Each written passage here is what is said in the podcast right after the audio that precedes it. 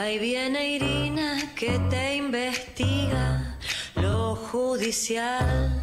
Ay, ay, Irina y ay, ay. Ella te intima y no escatima en la verdad.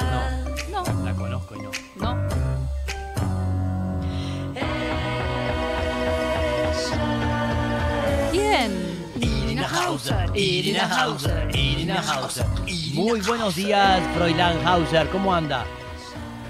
Estoy muy bien. Muy bien, ¿eh? ¿Qué días? ¿Qué días estamos viviendo, eh? Estoy muy bien desde que me dijeron basura. No, no es verdad. La han, la han Un maltratado. juez. No, este, sí, un juez, un juez. A ver, ¿cómo fue? Bueno, viste que hay un chat Sí, Sí, eh, sí. explosivo. sí. ¿Pero podemos la identidad del juez Eh, o no, ¿Cómo? no? ¿Podemos la identidad del juez que le dijo basura o...? Sí, Pablo Yadarola. Ah, ¿Yadarola? Sí, sí, sí, sí, sí. No, lo que me gusta de traer este tema Sí. es que lo contamos acá desde el primer momento. Sí. Sí.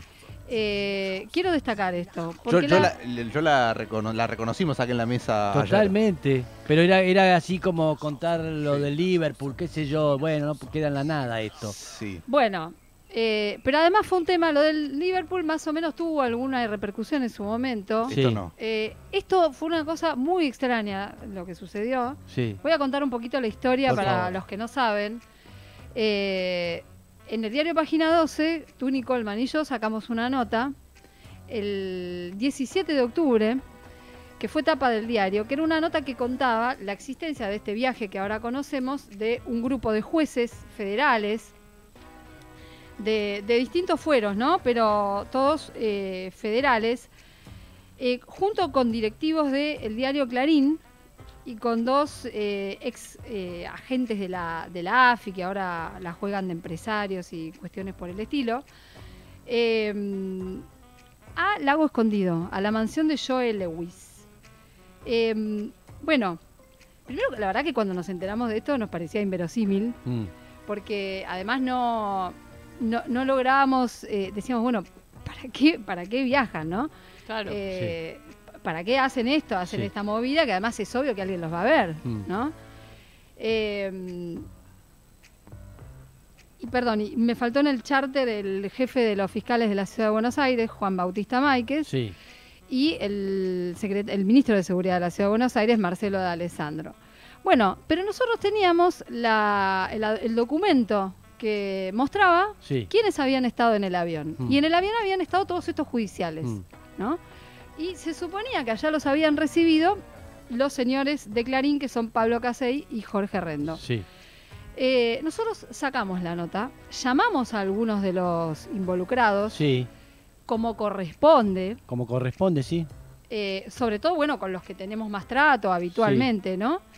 Eh, en el caso de Tuni, por ejemplo, habló con Marcelo de Alessandro y Marcelo de Alessandro le dijo, no, esto es mentira, ¿quién te dijo eso? Es, no ese viaje no existió, cualquier cosa. Sí. Nosotros teníamos la certeza que el viaje había existido porque teníamos la documentación, Sí. pero por supuesto que como corresponde pusimos la versión de Marcelo de Alessandro en Sí. nuestra nota. Ok. La persona a la que yo llamé, porque lo conozco hace muchos años, eh, es al juez Pablo Yadarola, que es un juez en lo penal económico.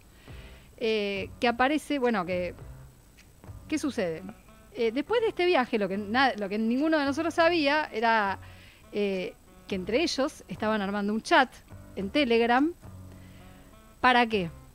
Para desarticular la historia que habíamos contado en página 12, pero yendo muy lejos, Mm. inventando pruebas, Mm. diciendo, no, para disimular esto, vamos a conseguir facturas para Mm. hacer que lo pagamos nosotros el viaje.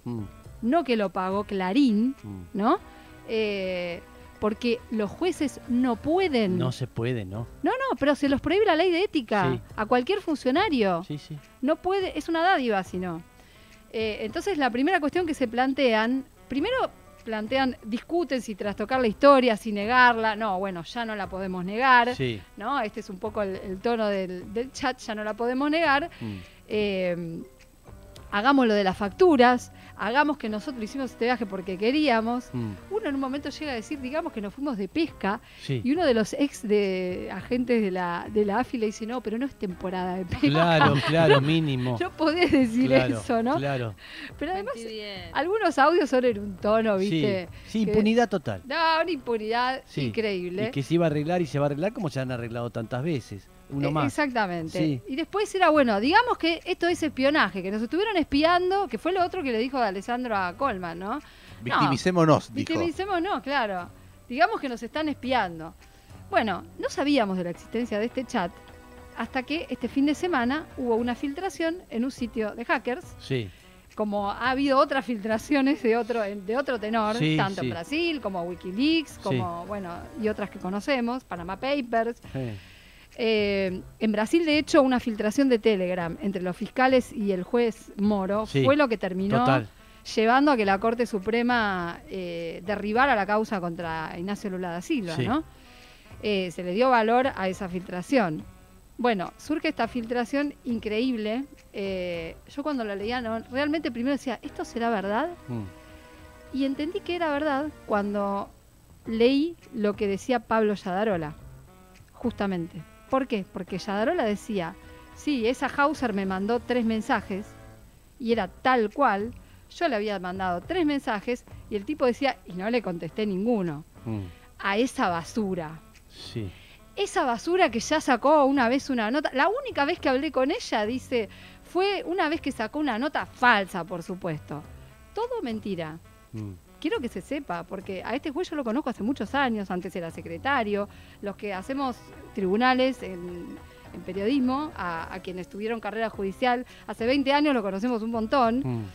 Bueno, Ahora, para que se entienda, Irina, vos eh, le mandaste mensajes y para él, chequear la información. claro, y él en ese grupo cuenta que vos le mandaste mensajes. Y o que- sea, es- algo que solo sabe él y no podría saber un hacker. Exactamente. No podría saber, perdón, alguien que invente chats, como dijo de Alessandro. Exacto, no, no, no lo puede saber nadie más que Claro. él y yo. Sí. porque además lo tengo los mensajes que yo le mandé. Yo No, lo sí, sí. llamaba para chequear la información. De la misma manera que Tuni también mandó, mandó varios mensajes, algunos nos contestaron eh, y otros no nos contestaron. Mm. Eh, bueno, a mí me pasó esto con Yadarola, que se jactaba de no haberme contestado Sí. y además me trataba en esos términos. Sí. Y acto seguido otro juez, un juez de casación, Mm. Que es el padre de Juan Bautista Máiquez, Carlos Ojo. Máiquez, eh, decía esa hija de remil putas. Es una cosa increíble. Eh, además dicen estas cosas eh, cuando hablan de periodistas mujeres en el grupo, sí, ¿no? Sí, Sí. sí, sí. Y por eso me voy a referir también a una colega de La Nación, que es Paz Rodríguez Nil, a quien eh, respeto muchísimo Mm. y que eh, en el chat se refieren a ella como eh, una persona a la que piensan usar como vocera involuntaria. Sí. Una cosa Sí, sí. eh, aberrante, Mm. realmente. Y Paz Rodríguez Nil contó, eh, digo, por si faltara verosimilitud Sí. a este relato, yo les estoy contando mi parte. Sí, sí. Lo de Yadarola puedo dar fe que fue así, Mm. o sea, no lo inventó ningún hacker, no hay nada editado. Efectivamente, yo le mandé esos mensajes. Efectivamente, hace un tiempo él me mandó un mensaje criticándome una nota porque que encima era una cuestión, era una pavada atómica, una nota donde eh, un grupo de abogadas feministas ah, denunciaban que algunos jueces, de eso hablamos acá incluso, Sí. no habían hecho el curso de, Sí. de la ley Micaela, no tenían la formación necesaria en perspectiva de género. Este Yadarola era uno de los mencionados, lo decía el informe de estas abogadas. Sí. Yadarola me dijo, eso no es así, qué sé yo. Bueno, le dije, te pongo en contacto con las abogadas y cuando escriba la próxima nota, Sí. diré lo que vos decís, ¿no? Este, simple. ¿Y? Bueno, no, nada, él dice que esa era la nota falsa, ¿no? Ajá. Pero también es verosímil, porque es cierto que yo hablé con él sobre eso Sí. hace no tanto tiempo. Bueno, quiero que le escuchemos a la colega Paz Rodríguez Nil lo que cuenta sobre el juez Julián Ercolini, aclarando que además el juez Julián Ercolini es un juez federal y es el juez que instruyó la causa de vialidad por la que hoy va a recibir una sentencia la vicepresidenta Cristina Fernández de Kirchner, entre otras tantas causas muy, muy relevantes como la de la muerte de Nisman. Así que primero los invito a escuchar a, a la colega para que se entienda por qué esto es real. A ver. llamé para chequear qué es lo que había pasado. Entonces dice, bueno, tal vez puedo atenderla y hablar con ella. hay cosas de estas que están en audio incluso, ¿no? Eh, y es la voz de Ercolini. Entonces, y dice, eh, bueno, pero tenemos que tener bien cerrada la historia. Entonces empiezan a hablar de cómo construir una historia que fuera verosímil para mí, eh, para decir su versión con cosas que, de acuerdo con lo que surge de los audios, son mentiras, como por ejemplo que pagaron el viaje, eh, que se conocían aparentemente de antes. Bueno, hay, bueno, nada, la versión que ellos quieren instalar de este tema. Bueno, entonces deciden que Ercolini... Eh, Hablara con vos. Hablara conmigo. Entonces Ercolini, efectivamente, Ercolini habla conmigo y después cuenta la conversación. Era, lo que buscaba Ercolini era convencerme a mí de toda su versión para que yo fuera, dice uno de ellos, vocera involuntaria de la versión de estos. Bueno, eh, finalmente yo vocera involuntaria agradablemente por suerte no fui porque yo no le publiqué toda esta versión de, de este tema pero bueno eh, a mí hay partes que me constan porque escucho la voz de Ercolini contando partes de conversación Pero vos que venías cubriendo el tema, ¿no? estuvo conmigo no es que el No, pero tema ella, ella, ella- vos llamas a Ercolini.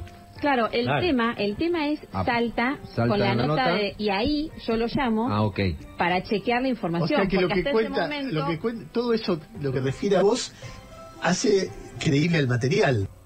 Sí, tenemos. Sí. Bueno, pero hoy tenés a todos, eh, o por lo menos a algunos voceros de, de la oposición, y en este caso más precisamente del sector de Horacio Rodríguez Larreta, Y ¿no? sí.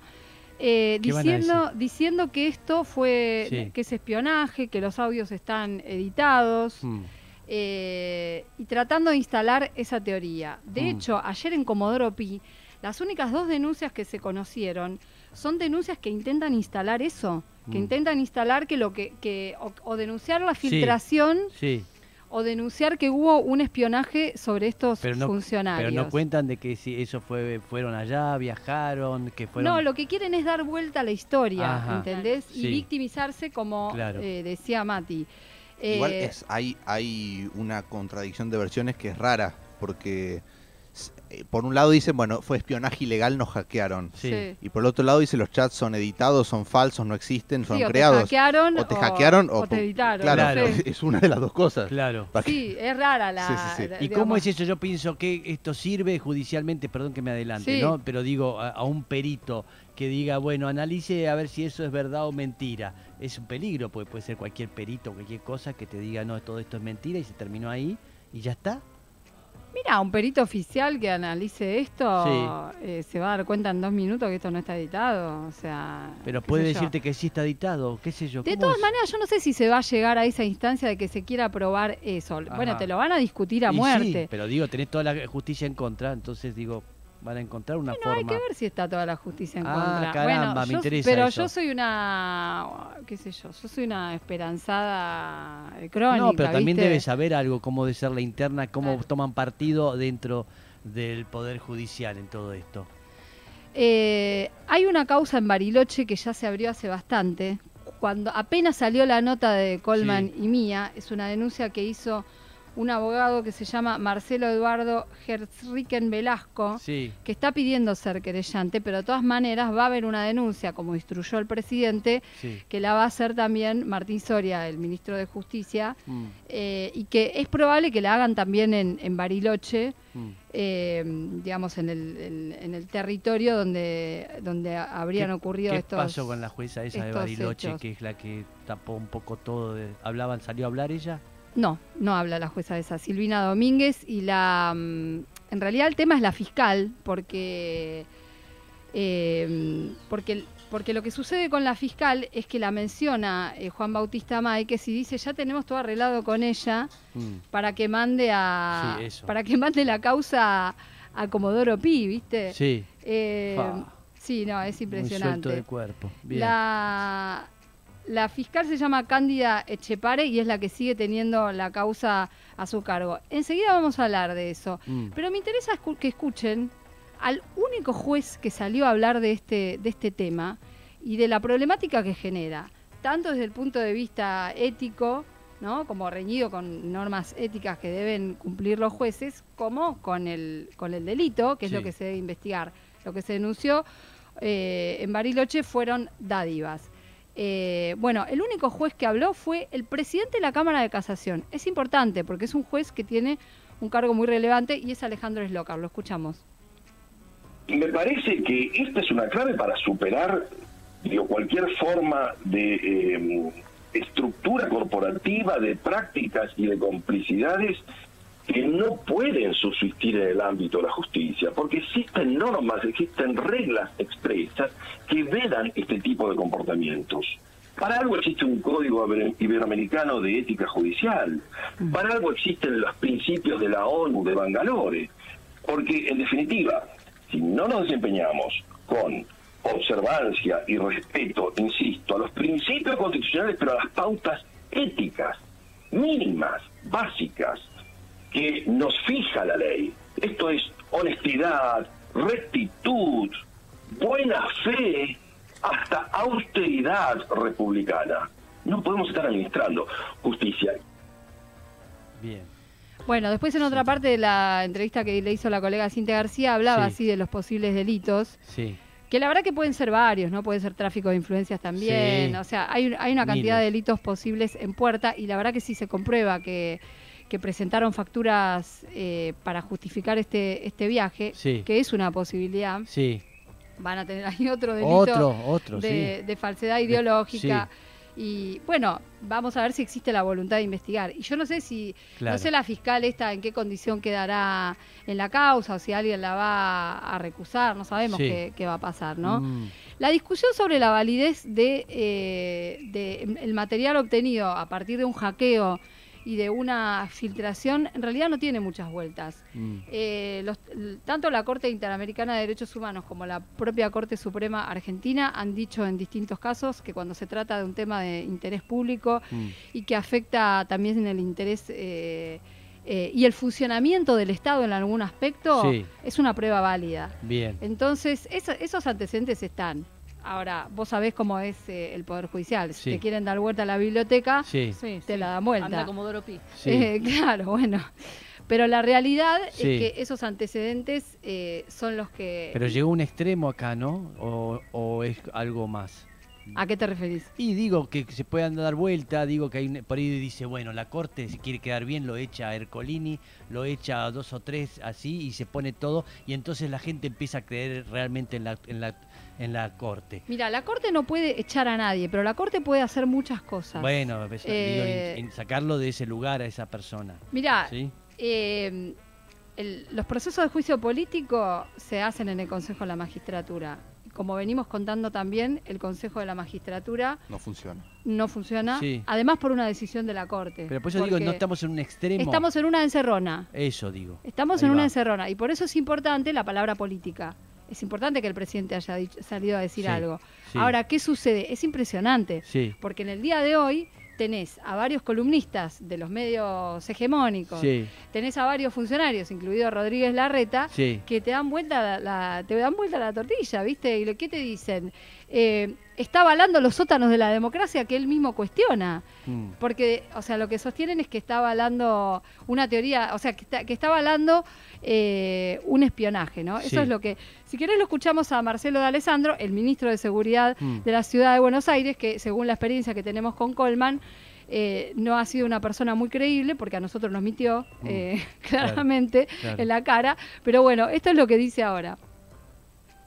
Quiero arrancar dejando bien claro que estamos frente a una operación donde se ha montado una situación inexistente para darle este objetivo ¿no? que trató eh, en este caso el, el kirchnerismo de dejar plasmado una situación irregular, pero a través de algo que nosotros llevamos a naturalizar. No importa que se diga ni quién lo diga, no importa la falsedad, sino el tema de salir. Por eso, primero, los chats no se filtraron, los chats se inventaron, porque nosotros lo que fuimos es violados en la intimidad, porque se nos hackeó los teléfonos, que no fue solo a mí, fue a varias personas que le han robado la línea. Tengo el informe de la prestadora de servicio que dicen que en la zanja horaria que a mí me robaron la línea, el teléfono fue utilizado tanto en llamadas como en mensajes. Y luego de eso, o casualidad, aparecen estos chats. El punto es que ya dan por sentado que aún naciendo de un delito, eso es verdad y sobre eso hay que dar una explicación y en realidad lo que están buscando es reafirmar lo que ya algunos están convencidos que es. Acá hubo un viaje con directivos de un multimedio, lo dijimos, de Clarín, con funcionarios del gobierno de la ciudad de Buenos Aires y con Acá jueces federales. Acá hubo un viaje de un grupo de personas donde se viajó por diferentes lugares, algunas nos conocemos hace muchísimos años, otras yo no las había visto nunca, nadie invitó,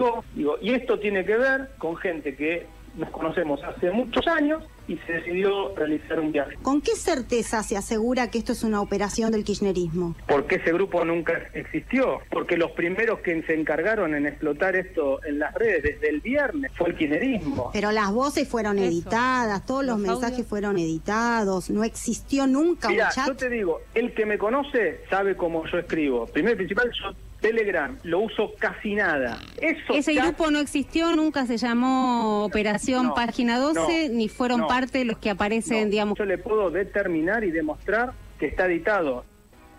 Pa. Pero puedo preguntar algo, ¿y los audios? Los audios son, aparte todos los que conocemos a los personajes, sabemos que son sus voces. Sí. O sea, no, no tengo ninguna ninguna duda. Mm. No tengo absolutamente ninguna Aparte, duda. ahora sí existió el viaje. Porque Ahora a vos te había dicho que, no. el viaje. No, Claro. por eso te digo, es insostenible. Mm. Y es muy vergonzoso lo que Sí, están haciendo, ¿no? Sí.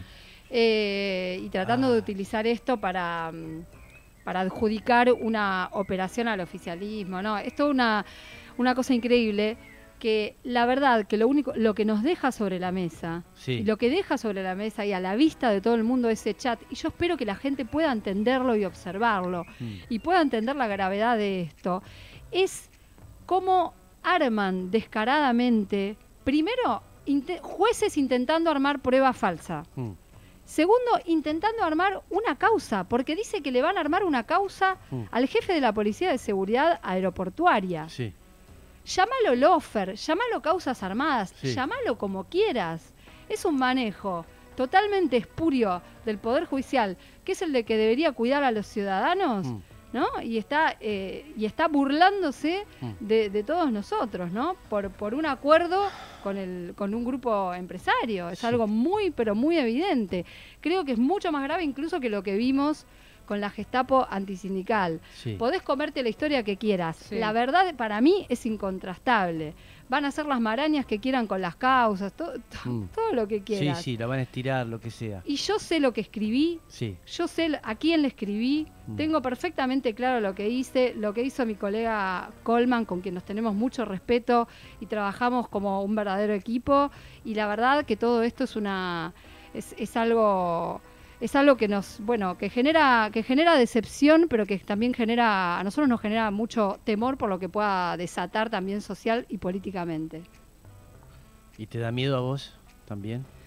Mira, yo miedo no siento. Eh, me parece que son unas bestias. Son o sea, la, la forma en que hablan sobre mí, o sea, ¿qué, qué pueden hacer? ¿Viste?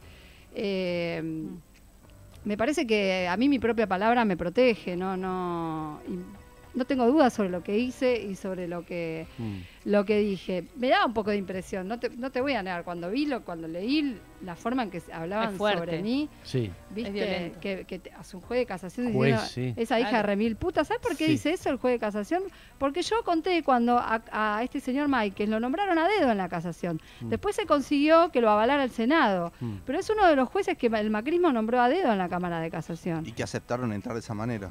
Aceptaron entrar de esa manera. Y en claro. el caso de Máquez, bueno, se consiguió encima que el Senado le refrendara esa designación Mm. trucha, ¿no? Por eso dice que soy una hija de remil putas, porque cuento la verdad. Gracias, Irina. Ay, Llegan Dios. mensajes. Sí, ¿qué dice? Explota el teléfono. Agustín Vamos. dice grande, Irina Rubén dice Irina, sos una capa total. Andrea, linda, grosa, Irina Patricia. Irina, no podés más con tanta info. Genia, genia. Y Wendell dice, los hilos de tweet de Mati sobre el tema están muy buenos. Bien. No Este, hice vamos ningún a... hilo sobre el tema, pero está bien. Bien, no, no. Vamos a No importa, seguir. pero Mati hace muchos hilos que están buenos. Bien, sí, totalmente. Este, ahora volvemos.